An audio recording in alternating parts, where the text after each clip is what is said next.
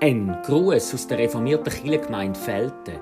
Schön, dass Sie anrufen oder reinklicken. In der Passionszeit hören Sie jeden Tag einen Beitrag zu der Tageslosung.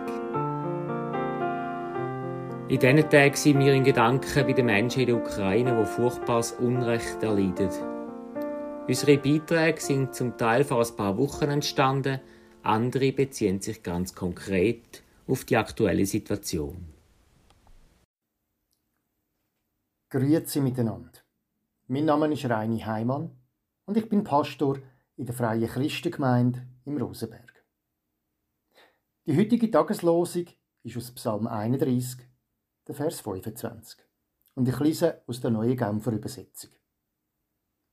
Seid stark und fasst neuen Mut, ihr alle, die ihr auf das Eingreifen des Herrn wartet. So viele Menschen die warten doch gerade jetzt auf ein Eingreifen von Gott in ihre Herausforderungen. Die Menschen in der Ukraine zum Beispiel, dass der Krieg bald aufhört und dass sie ihre Angehörigen gesund wiederfinden. Oder die, die in die Schweiz oder sonst wo in Europa geflüchtet sind, dass sie einen Platz finden, wo sie eine Zeit lang wenigstens wieder zur Ruhe kommen können. Aber auch wir, wir hoffen doch auf Gottes Eingreifen. Vielleicht für unsere Gesundheit, für die knappen Finanzen oder in einer Beziehungskrise drin.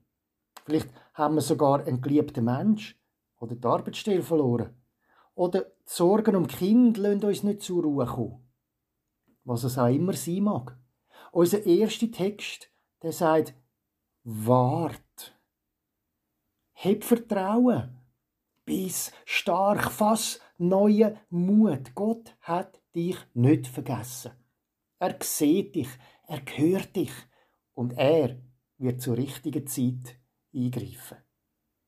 Im zweiten Vers von heute, da sehen wir, warum das, das so ist. Der steht im Römerbrief, Kapitel 5, Vers 2. Durch Jesus Christus haben wir freien Zugang zu der Gnade bekommen, die jetzt die Grundlage unseres Lebens ist. Und im Glauben nehmen wir das auch in Anspruch. Es ist also Gottes Gnade. Also die unverdiente, unbeschreibliche, unfassbare Gunst Gottes, die er uns durch Jesus Christus schenkt. Und zwar jeden Tag und unaufhörlich. Die wirklich, wirklich, wirklich gute Nachricht daran ist, das hat rein gar nichts mit unserer Leistung zu tun. Nicht, weil wir so brav sind, so viel bettet oder gespendet oder geholfen haben, schenkt Gott uns seine Gnade. Und er hebt sie auch nicht zurück, wenn wir versagt haben oder uns so fühlen. Sondern Gott schenkt uns seine Gnade wegen Jesus. Weil Jesus Mensch geworden ist, sein Leben für uns gegeben hat und von den Toten wieder auferstanden ist. Das feiern wir ja schon bald an Karfreitag und an Ostern. Das Einzige, was Gott von uns möchte, ist, dass wir die Gnade, also das unverdiente Geschenk Gottes im Glauben, im Vertrauen darauf, was Jesus gemacht hat, in Anspruch nehmen. So wie es da in dem Vers heißt. Und so zur Grundlage von unserem Leben machen.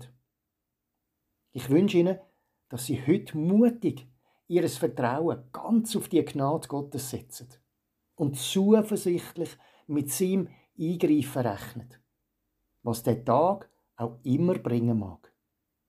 Auf Wiederhören.